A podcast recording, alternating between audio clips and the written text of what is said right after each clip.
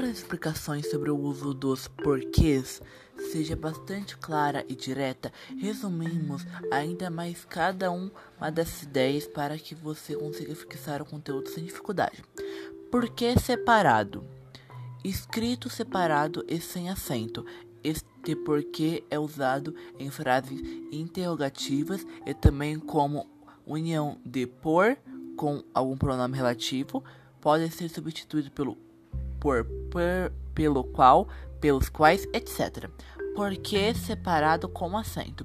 Escrito separado e com acento, esse porquê serve para quando as expressões ap aparecer sozinha ou ao final das frases significado por qual motivo, por qual razão.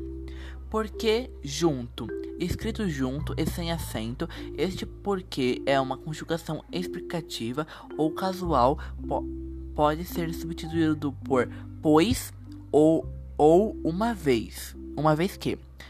Porque junto com acento. Escrito junto com acento, este porquê se usa quando a se sentença for substantivada a sinônima de motiva, motivo ou razão.